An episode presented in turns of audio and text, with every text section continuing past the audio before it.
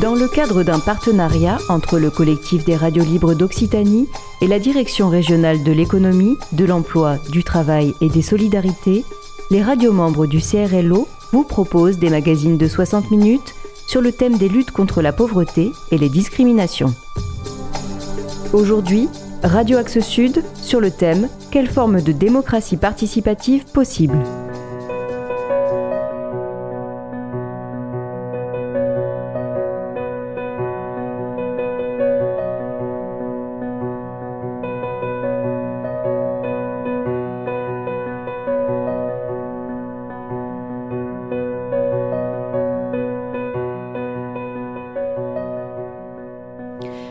Bonjour à toutes et à tous. Nous entamons une série d'émissions portées par le collectif des radios libres d'Occitanie.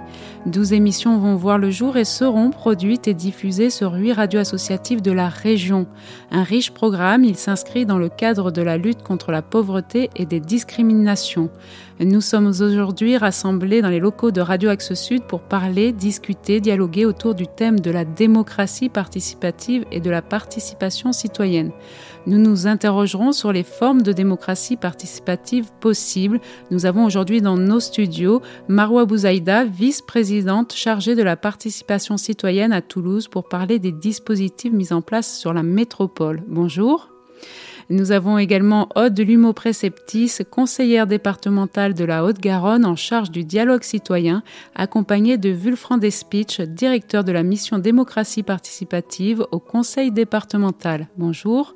Ils nous parleront notamment de la mise en place de la première assemblée citoyenne départementale et du dialogue citoyen. Pour commencer cette émission, je vous propose de débuter avec un micro-trottoir réalisé à Toulouse par Mathias Guibaud pour demander aux habitants qu'est-ce que c'était, selon eux, la démocratie participative La démocratie participative C'est essayer d'entendre un petit peu euh, ce que les gens euh, ressentent, ce, euh, ce, dont ils souffrent, bien sûr, et puis éventuellement, s'il y a des bonnes idées. Le problème, c'est souvent que quand il y a trop de monde en assemblée, il n'y a pas de décision prise.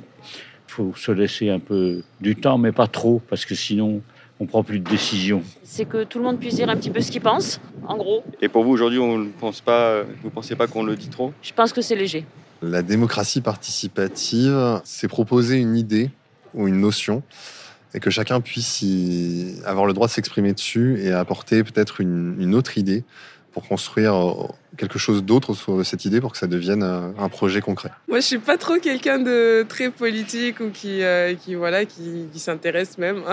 Mais euh, je dirais qu'au nom des citoyens de façon générale, je pense que c'est important, oui, du coup, pour se sentir un peu concerné et ne pas avoir des décisions dont on n'est pas d'accord. C'est vrai qu'à notre niveau, on peut peut-être chacun apporter sa pierre à l'édifice. Ben, c'est un peu ce qu'il y a en Suisse, d'une certaine façon pour chaque euh, nouvelle loi, nouvelle proposition, euh, le peuple est consulté avec un référendum et je trouve ça une très très bonne idée. Je pense qu'on a toujours des choses à dire euh, sur l'endroit, enfin sur l'endroit dans lequel on vit en fait. C'est pour notre intérêt aussi. Ça passe par quoi pour vous? Par la communication.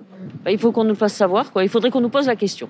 La ligne de métro là qu'ils ont construit, tout ce genre de choses. S'ils pouvaient par exemple ben, nous consulter, mettre en place une plateforme sur internet, on dit oui, on dit non, comme une sorte de référendum mais plus vite quoi. Bah, moi je sais que dans mon quartier, je reçois beaucoup d'informations dans ma boîte aux lettres, notamment quand il se passe quelque chose. Donc, euh, on est informé, je dirais, en tout cas dans mon quartier. Déjà, je n'ai pas l'impression d'être très informé quand il se passe quelque chose. Et surtout, je crois profondément que ça prend tellement de temps que des fois, il est plus facile de prendre cette décision tout seul et de faire ça dans son coin que d'attendre que quelque chose se passe. Parce que le problème de la démocratie participative, même si elle a beaucoup de qualités, c'est que elle peut bloquer si tout le monde n'est pas d'accord.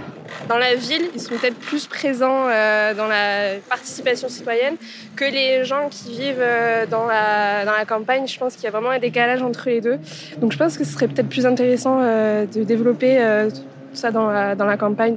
Dans le quartier où je vis, il n'y a pas grand-chose qui se passe et je trouve pas forcément mon envie dans les différents groupes qui proposent euh, certaines choses. Tant que je suis pas sollicité ou que je suis pas dans des conversations, voilà, où des gens vont parler de politique, etc. Moi, de mon propre chef, en fait, euh, c'est pas quelque chose. Euh, qui au quotidien m'interpelle vraiment en fait on va dire je me sens concernée voilà quand il y a des élections à venir etc je m'intéresse pour savoir ce qui se passe parce que je veux être informée mais alors la participation c'est autre chose quoi Alors, est-ce que la démocratie participative, c'est avant tout de la communication, de la consultation, comme euh, l'évoquent certains habitants? Comment vous la définiriez-vous, euh, Marois ou Zaïda Pour moi, la, participation participative, c'était en fait c'est de, inciter les citoyens à s'intéresser à ce qui se passe autour d'eux sans forcément euh, que ça soit qu'ils ont l'usage ou vraiment s'intéresser à ce qui se passe autour et petit à petit justement communiquer autour pour dire ce qui se passe autour pour les amener à maintenant être acteurs et euh, donner leur avis, les consulter avant les projets, euh, mais pas les consulter seulement, qu'ils soient aussi force de proposition, qui nous qui nous amènent leur point de vue sur des choses existantes pour améliorer pour le futur. En fait, voilà, communiquer dans un premier temps pour faire savoir tout ce qui se passe autour d'eux et ensuite, dans l'espoir euh, en tout cas, de euh, les, faire euh, réagir et les amener justement à participer, à être force de proposition pour la collectivité.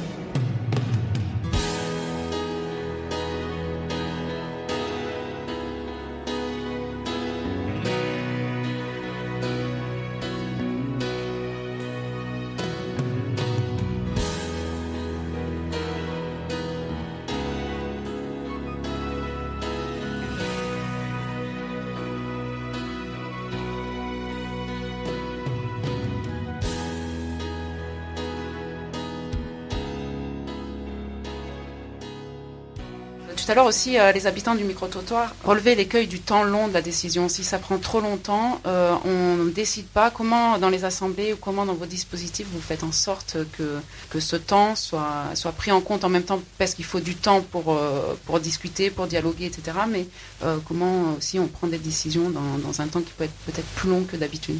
Il y a un proverbe qui dit Tout seul on va plus vite, mais ensemble on va plus loin. Et euh, la question du rapport au temps, elle, renvoie aussi à ce qu'on veut construire ensemble.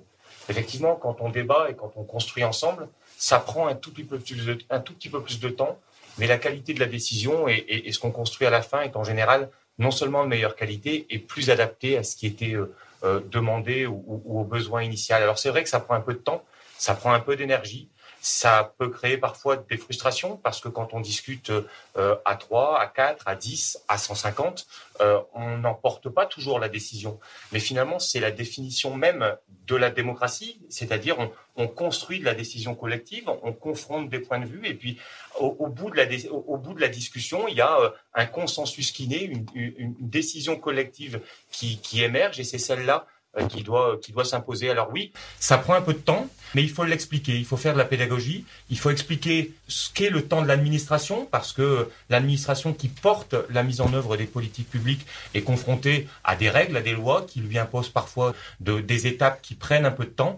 Mais quand on partage les contraintes des uns et des autres, quand les habitants nous font part d'un certain nombre de leurs urgences et qu'on les confronte à un certain nombre de, de temps relativement long, finalement, on réussit à construire des accords collectifs. Et plus la décision est partagée, plus la décision est construite collectivement, plus elle répond aux aspirations de tous.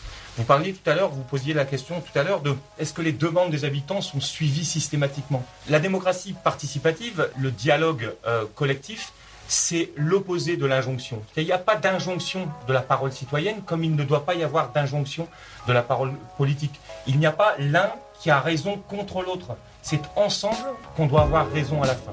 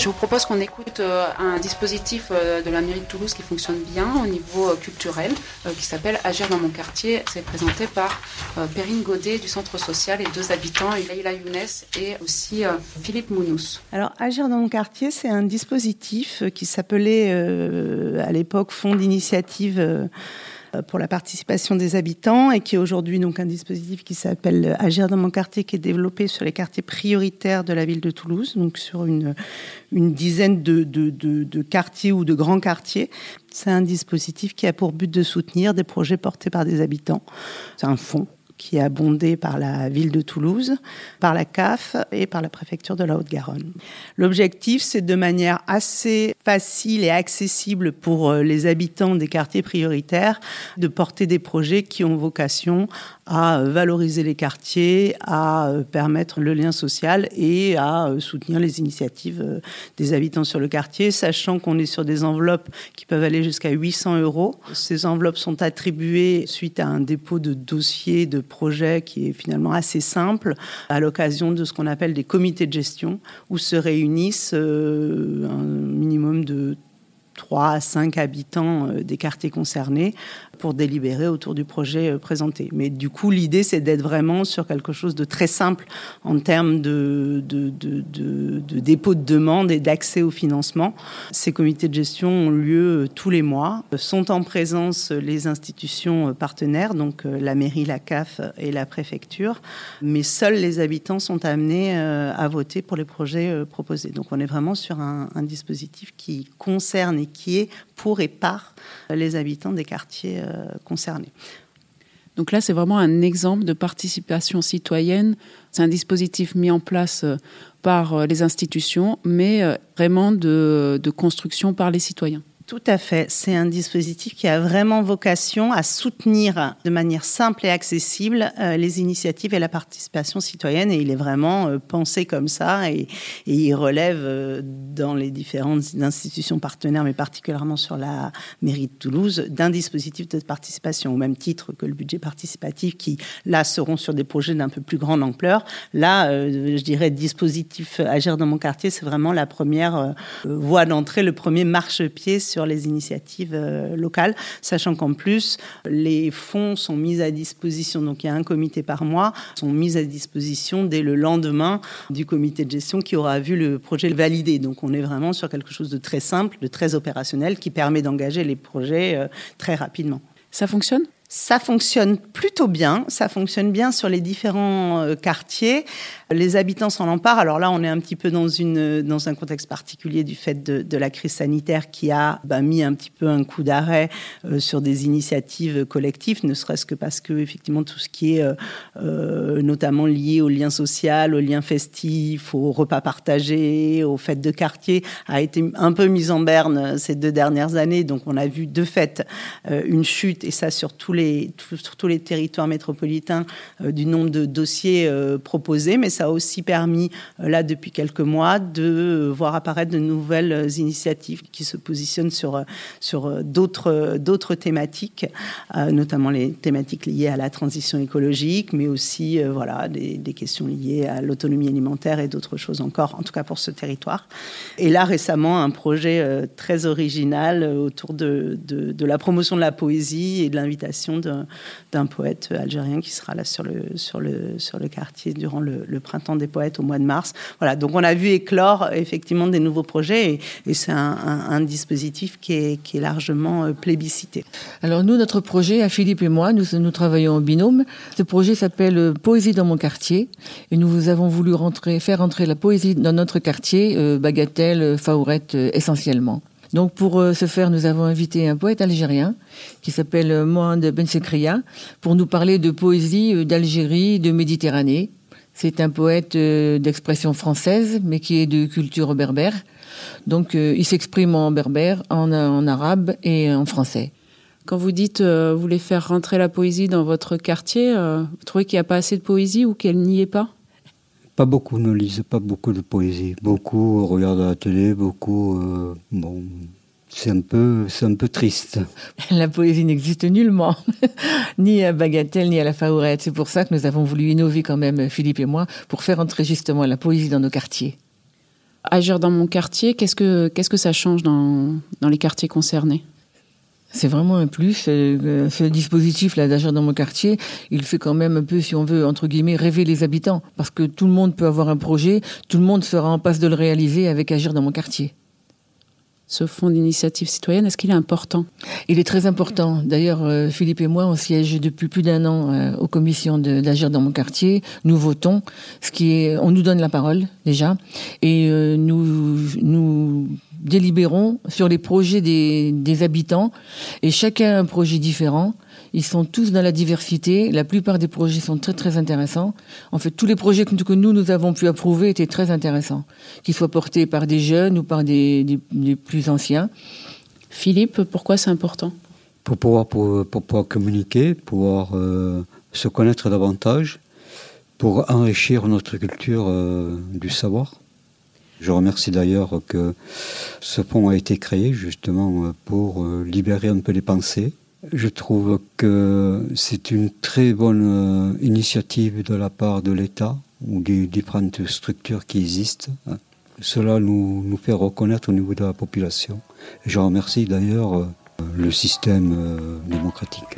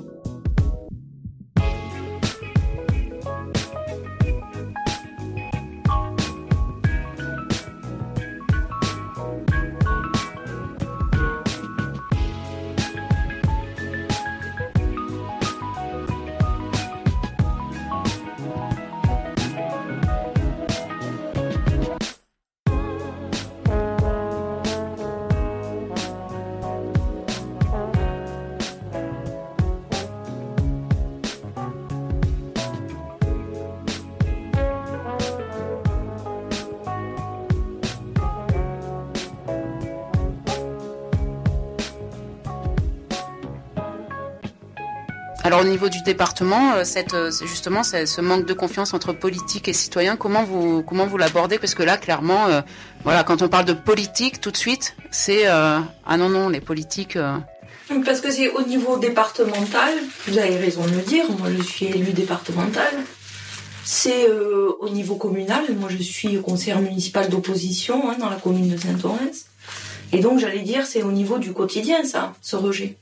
Et euh, moi, j'ai une analyse qui est très claire, c'est que il y a une différence euh, très certainement d'exercer le fait politique et la manière de le prendre. Il y a des gens qui font de la politique, mais qui ne se réclament pas comme étant des militants, au moins militants du quotidien. Il y a des gens qui préfèrent le clientélisme à la co-construction. C'est une évidence.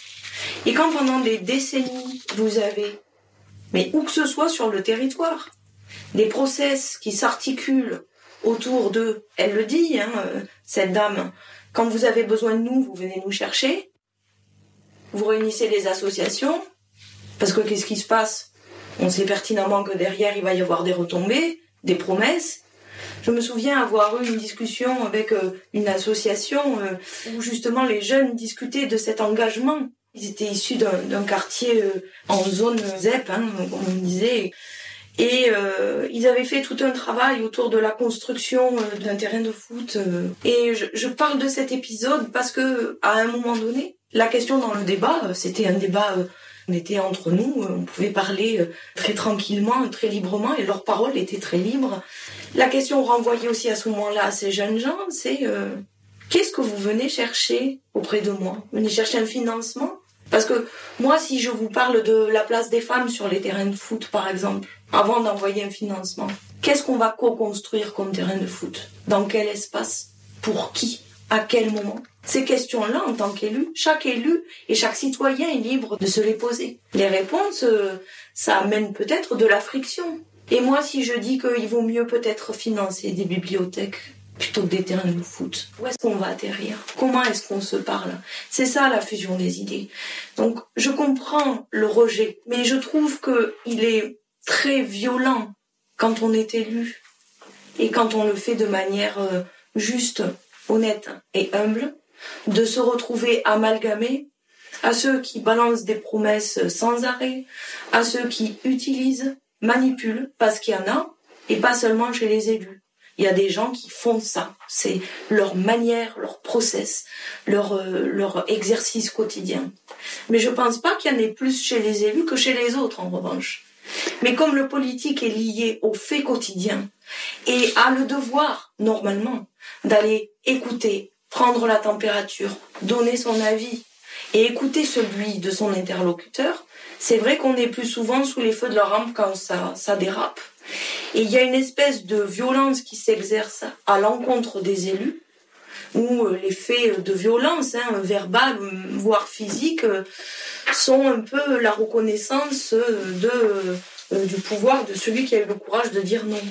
Moi, je considère que dans les instances démocratiques, celles que nous représentons et auxquelles nous appartenons, ça n'a pas lieu d'être. À partir du moment où on discute avec un interlocuteur que l'on considère comme son égal, et c'est ce que sont les citoyennes et les citoyens du département de Haute-Garonne, et j'espère partout ailleurs, si on se pose la question de la place de chacun, on est effectivement amené à se poser la question du cadre de la responsabilité qui est la nôtre pour ouvrir le débat, accueillir la parole et dire des vérités et surtout accepter que ça aussi c'est dit dans le reportage, euh, écouter, ce n'est pas forcément accéder au désir de l'autre. La co-construction, c'est pas ça. On ne fait pas du clientélisme. On va échanger sur une réalité et on va devoir trouver un terrain d'atterrissage commun.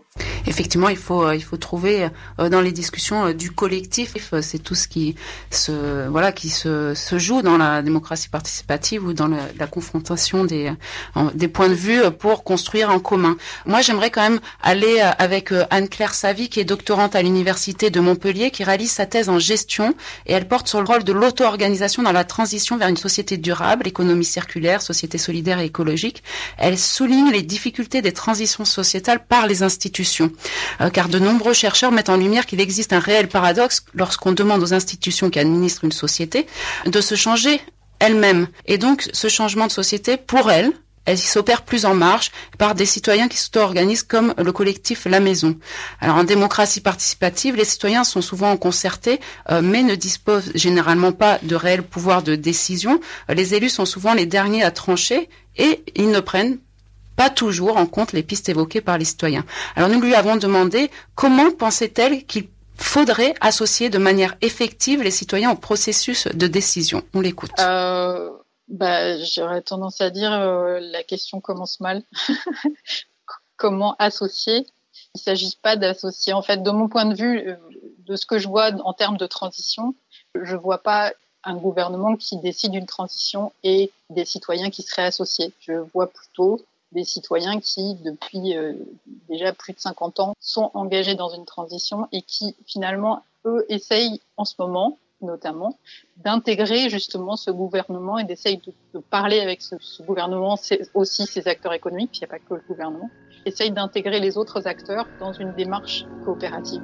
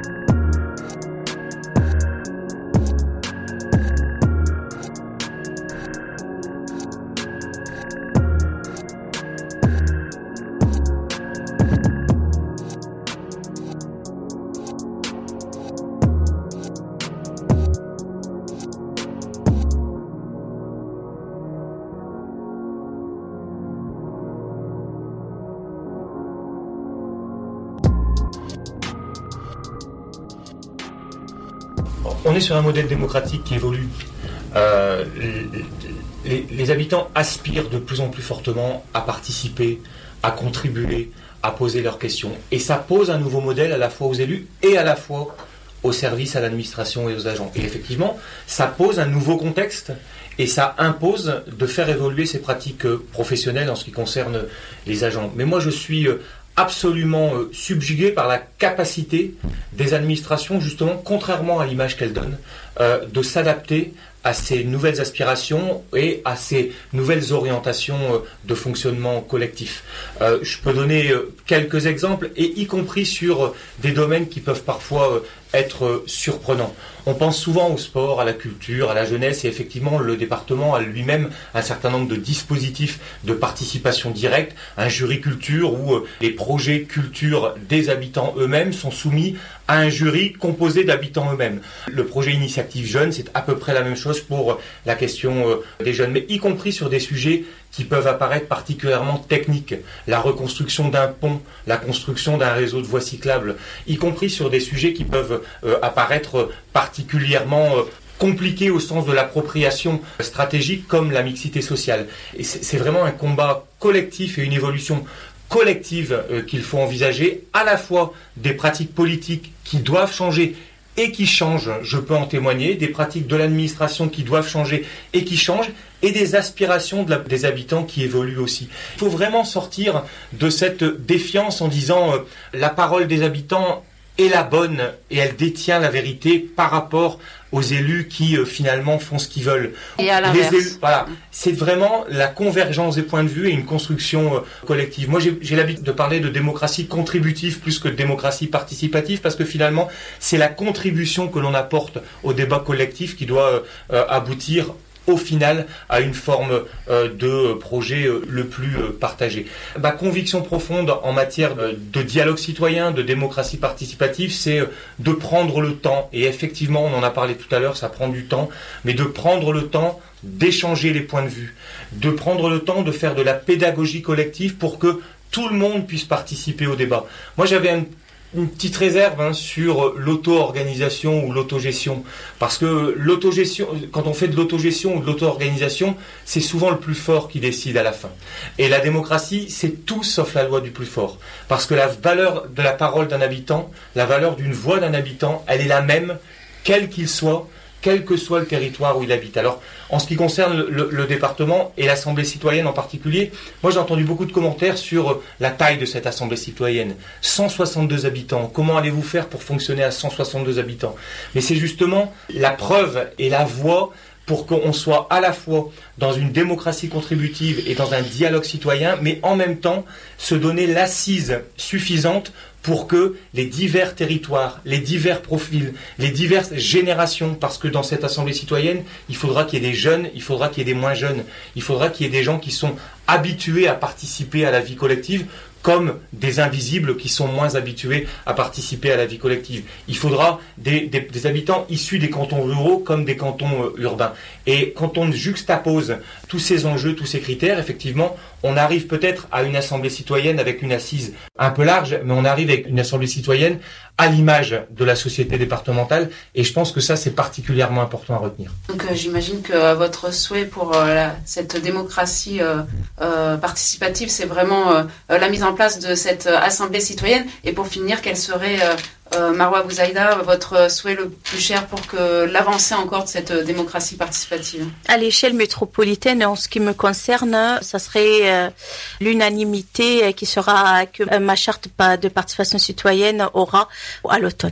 Parce que c'est une démarche que j'ai travaillé avec les services, les citoyens aussi pendant un an et demi et qui aboutit là aux ateliers d'écriture. Donc on a fini tous les séminaires, tous les ateliers agents, tous les ateliers citoyens et j'aimerais donc qu'elle aurait l'unanimité et que toutes les communes de la métropole l'adoptent. C'est une sorte de, charte de bonne conduite. Euh, euh, elle, englobera la, totalité de, de, la démarche de participation citoyenne à l'échelle métropolitaine et après libre aux communes de l'adapter aux compétences communales. Une façon de redonner confiance justement au dispositif. Ah, au dispositif, mais aussi à donner de la valeur à l'expertise des agents, mais aussi à la parole des citoyens, à la place qu'il a dans ce triptyque que, auquel je tiens particulièrement.